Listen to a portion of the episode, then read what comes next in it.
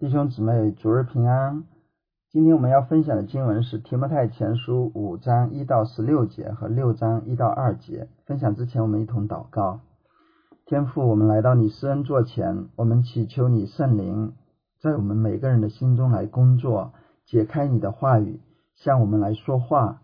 因为若不是从天上赐的，我们就不能得什么。我们一同仰望你，等候你赐下属天的灵粮。使我们的生命得以造就，主啊，求你在我们心中工作。谢谢你，奉耶稣的名祷告，阿门。好，提摩太前后书呢是教母书信，是保罗写给提摩太的劝勉和指导，帮助他面对教会的挑战，具体呃还有处理这个具体的牧养问题。提摩太是一个年轻的牧者。在提摩太前书四章的十一到十六节，保罗对提摩太说：“不可叫人小看你年轻，总要在言语、行为、爱心、信心、清洁上都做信徒的榜样。”嗯，保罗还要他以宣读、劝勉、教导为念，殷勤去做这些事。那从五章一节到六章二节，保罗呢就指导。提摩太如何的来对待教会里的不同群体？五章一节到二节是指导提摩太应该如何的来劝勉老年人和青年人。那三到十六节呢是论述如何的来对待寡妇、看顾寡妇的问题。七到二十五节是论述如何的对待长老啊，这个对待牧者。六章一到二节是论述仆人应该如何的对待主人。那今天我们要分享的经文是五章一到十六节和六章一到二节。呃，五章十七到二十五节呢是涉及到如何的对待长老或牧者的这个主题，留待下次分享。嗯，由于今天的经文关于寡妇的部分占了大部分的篇幅。所以我分享的重点呢，会啊放在这里啊，如何看顾对待寡妇这个主题上。其他两个部分呢，我们放在前面先分享，呃，但会稍微简短一点。那我们来看呃五章一到二节，我们首先来看这两节。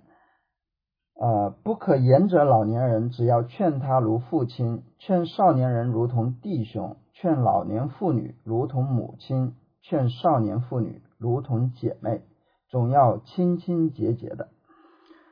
前面我们已经提到，保罗提醒提摩太，不可叫人小看他年轻啊，要以宣读、劝勉、教导为念。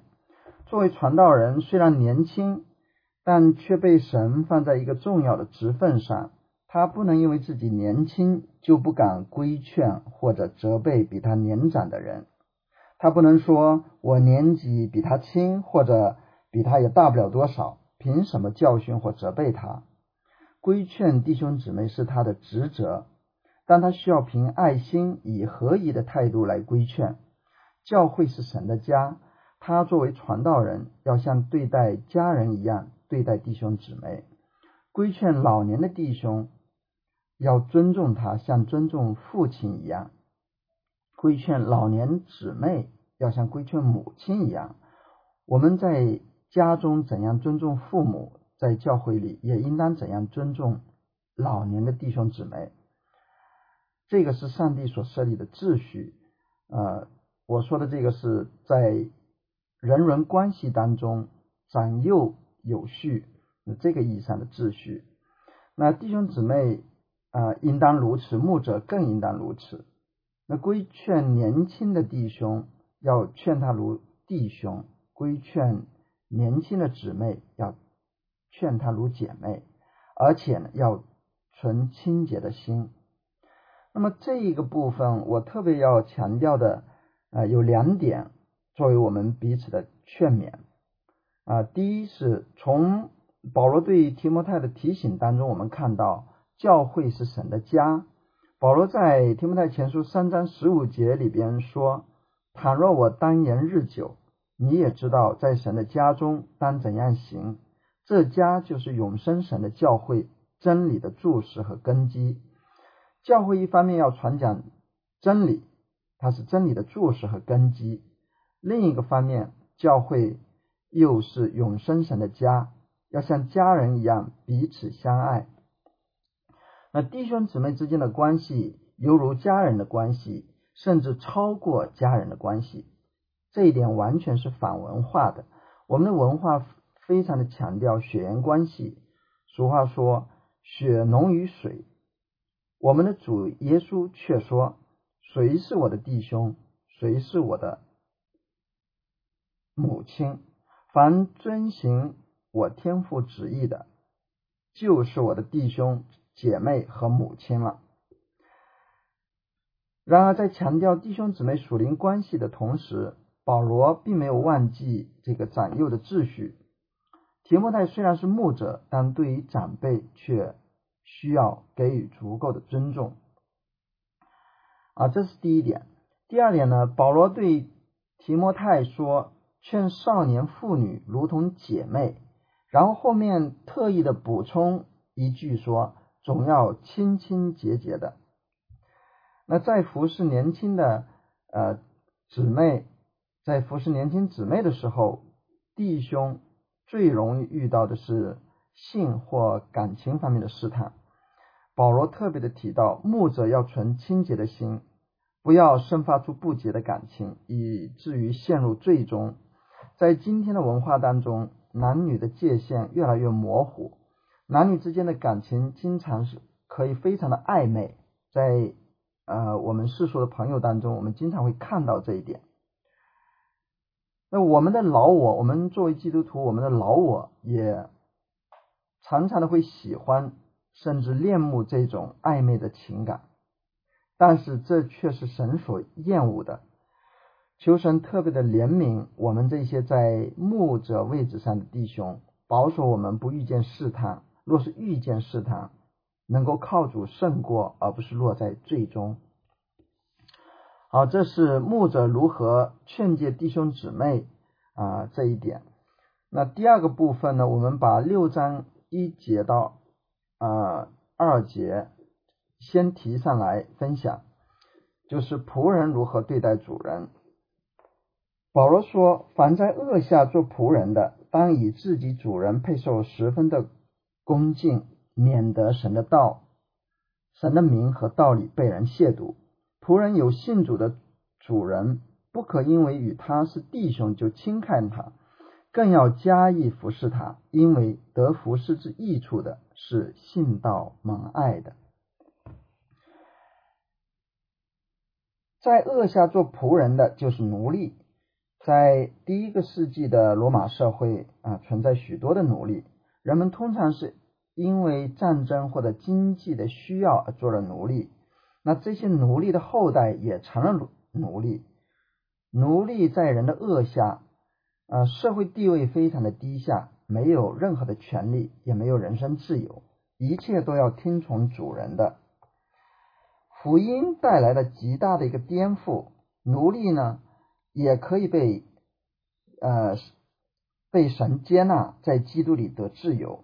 所以早期教会，早期呃教会里面有有不少的奴隶。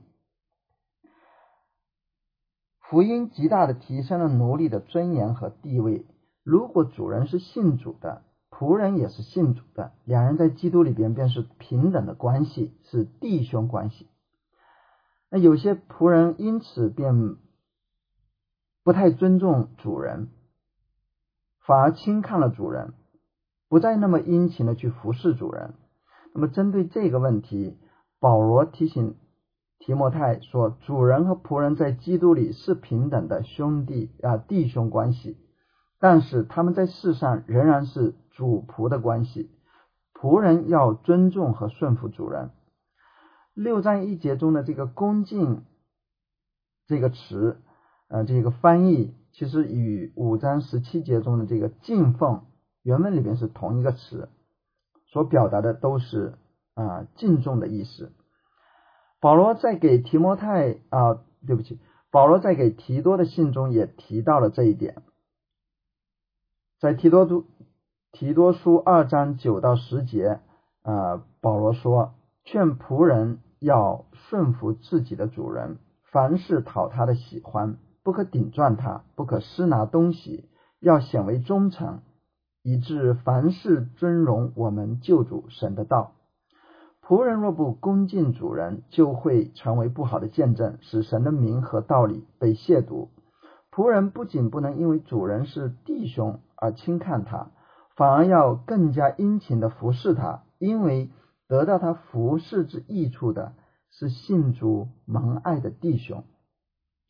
今天奴隶制度不再存在，呃，这种隶属性的主仆关系也不复存在。但是呢，这里的精神还是可以应用到啊，基督徒的老板和员工之间。基督徒老板当然不能因为员工是基督徒就要求他们要有奉献的精神啊，加班也不给他们加班费。但是反过来，基督徒的员工也不能因为自己所在的公司是基督徒公司，老板是基督徒，反而不殷勤的服侍、殷勤的工作，而是一味的强调应该给他们恩典。或者强调自己与老板是平等的，而嗯不尊重顺服老板，在上帝所设立的这个自然秩序当中，员工是员工，老板是老板，各自的岗位职责不同，那员工应当尊重和顺服老板，而不是轻视他。这是第二个问题。那第三个问题呢，就是教会应该如何的对待和看顾寡妇的问题。呃，寡妇的问题在圣经当中是一个备受关注的问题。在旧约当中，上上帝多次提到我们要看顾孤儿寡妇，因为上帝啊眷顾他们。上帝要以色列民看顾寡妇的需要。在《生命记》的二十四章，呃，十九到二十一节说：“你在田间收割庄稼，若忘了一捆，不可回去再取；若呃要留给寄居的和孤儿寡妇，这样耶和华你神必在你手里所办的一切事上赐福于你。你打橄榄树枝上剩下的不可再打，要留给寄居的与孤儿寡妇。”你摘葡萄园的葡萄所剩下的不可再摘，要留给寄居的与孤儿寡妇，而且要他们不可苦待孤儿和寡妇，像寄居的和孤儿寡妇，呃，弯曲呃曲弯正直的必受咒诅，因为耶和华保护寄居的，扶持孤儿和寡妇。上帝对于寡妇的看顾。同样也体现在新约当中。雅各书这么说：在神我们父面前，那清洁没有玷污的虔诚，就是看顾在患难中的孤儿寡妇，呃，并且保守自己不沾染世俗。雅各直接把人是否看顾呃患难中的孤儿寡妇，看作是一个人是否敬虔的重要指标。那看顾。孤儿呃孤儿寡妇在初期教会当中，呃也是一个棘手的问题，尤其是看顾寡妇。使徒行传第六章记载，当门徒增多的时候，教会内部就出现了矛盾。有说希腊话的犹太人向希伯来人发怨言，因为他们忽略了寡妇的供给。耶路撒冷教会为此特意选出了七个执事来处理啊。这个问题，在以佛所教会对于年轻的提摩太来说，这个问题必定也是一个棘手的问题。所以呢，保罗用了很长的篇幅来指导提摩太如何处理。保罗首先提出一个根本性的原则，就是要尊敬那真为寡妇的。在古代，那些不受妇人监护的女人，比如寡妇。还有离婚的妇妇人，都被看作是失去了女人的女人的尊荣。那教会首先要给他们尊荣，要对他们表达尊敬。当然，同时也需要看顾他们实际的需要。但是呢，这个责任却不能简单的都归给教会，而需要看具体的情况。保罗在这里对寡妇进行了分类，分成了三种情况。啊，第一种是有儿女或者有孙子孙女的寡妇，这种情况，儿女或孙子孙女要看顾他，以此在家中行孝，报答亲恩，这在神面前是可悦纳的。行孝这个词呢，在 ESV 就英语标准版本当中呢是这么翻译的，翻译成 show godliness，就是显出敬虔。人在家中要活出敬虔的生命，必须孝敬父母，看顾亲人。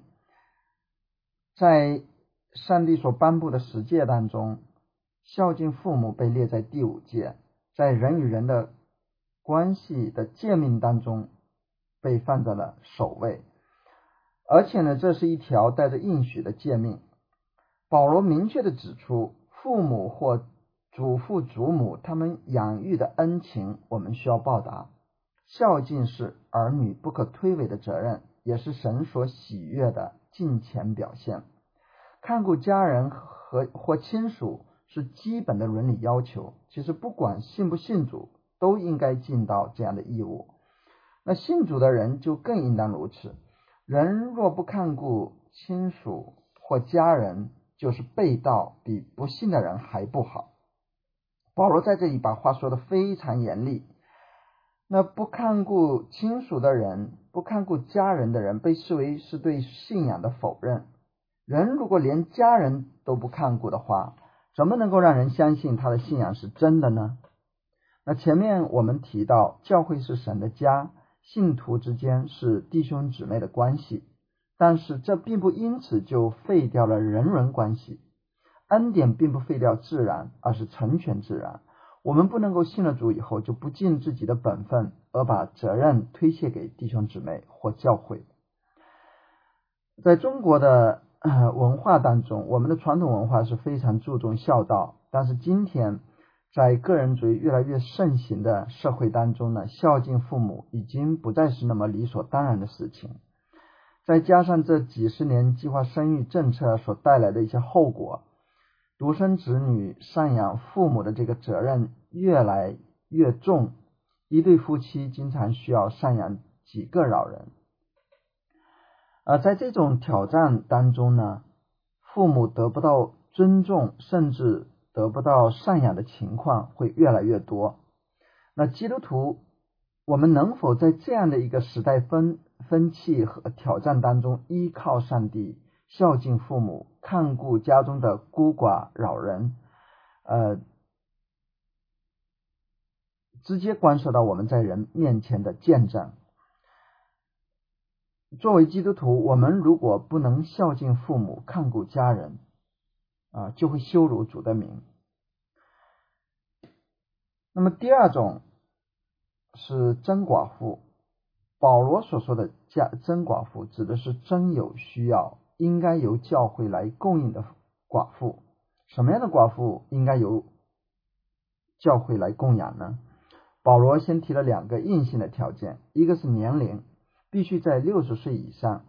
当时人的寿命比现在更短。五十岁左右就算是老人。那罗马帝国时期官夫很少，因为男人死得更早。六十岁以上的呃寡妇，嗯，确定无疑是老人。那当时也不像今天一样有养老金，他们很难自己养活自己，他们也不太涉及再嫁的问题。第二呢是必须独居无靠，没有儿女。或孙子孙女与他们一起生活，看顾他们。前面已经提到，呃，如果有儿孙，他们应该由儿孙来供养。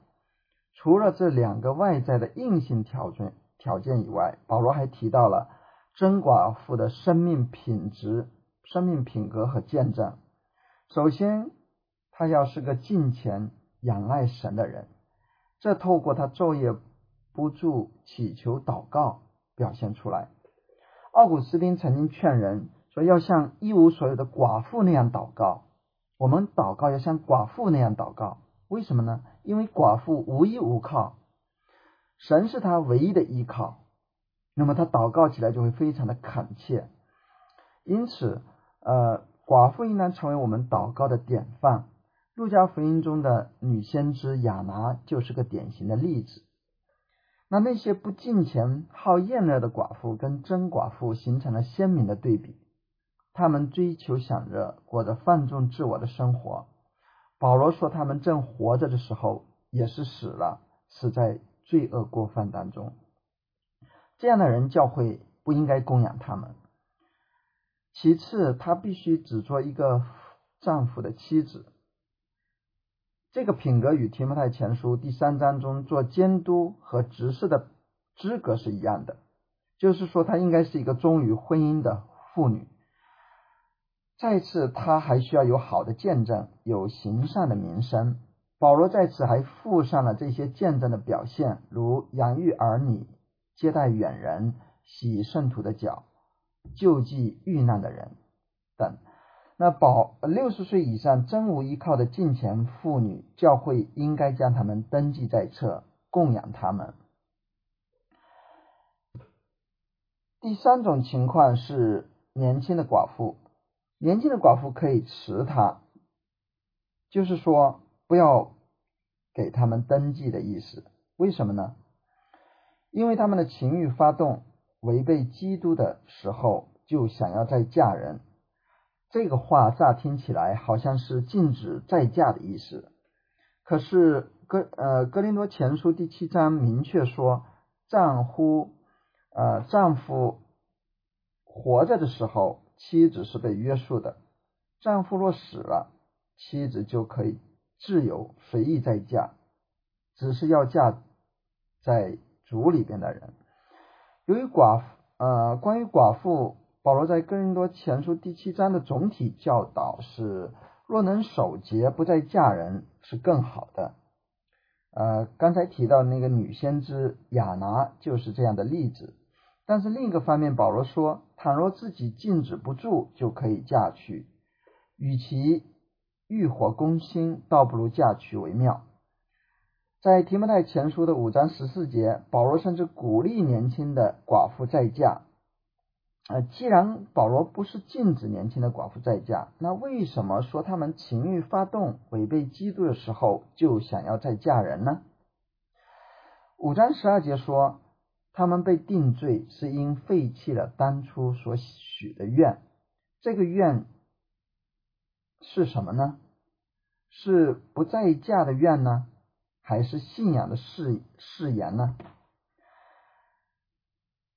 呃，这个愿，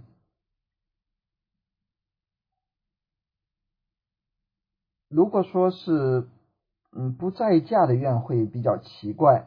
谁会在结婚的时候就发一个誓言，说我的配偶死了，我以后绝不再嫁？这个新译本把这个愿译为信誓，呃，英文标准版 ESV 啊。将五章十二节翻译为他们被定罪是因为废弃了当初的信仰。呃，可见保罗在这里谈的是背弃信仰的这个再婚。有些年轻的寡妇，他们再嫁人的欲望超过了对基督的敬虔，以至于让情欲啊超越了那份敬虔。那选择跟非信徒结婚。前面我们提到，保罗在哥林多前书允许寡妇再嫁，但是同时强调要嫁给信徒。在当时的文化当中，嫁给非信徒基本上就是接受非信徒啊非信徒丈夫的信仰。其实今天在中国的呃一些地方也是如此，比如说在我的老家莆田，就有人从小信主，长大了以后嫁到呃不信的家。这个家庭当中，就是不幸嫁给了不信主的丈夫，就随从了丈夫家庭的风俗，后来离弃了神。嗯，当然还有，我们也看到有不少嫁给不信丈夫的这个姊妹，后来渐渐的远离神，这种例子其实有不少。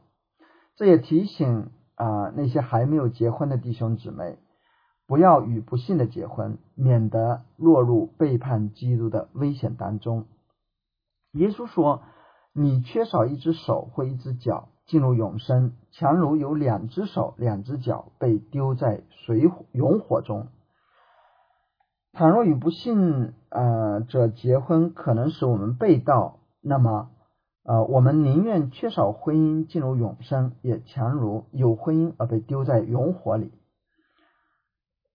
我们再来看看那些年轻寡妇的生活状况。呃，说他们习惯闲懒，哀家闲游，说长道短，爱管闲事。他们好吃懒做，游手好闲，说三道四。他们啊，这样的人是最容易被。假先知、假教师勾引，呃，跟着他们传播错谬的道理。保罗看到这种实际的情况，便鼓励他们嫁人、生养儿女、治理家务，专注于家里的事，免得他们随从了撒旦，给仇敌辱骂和亵渎神的机会。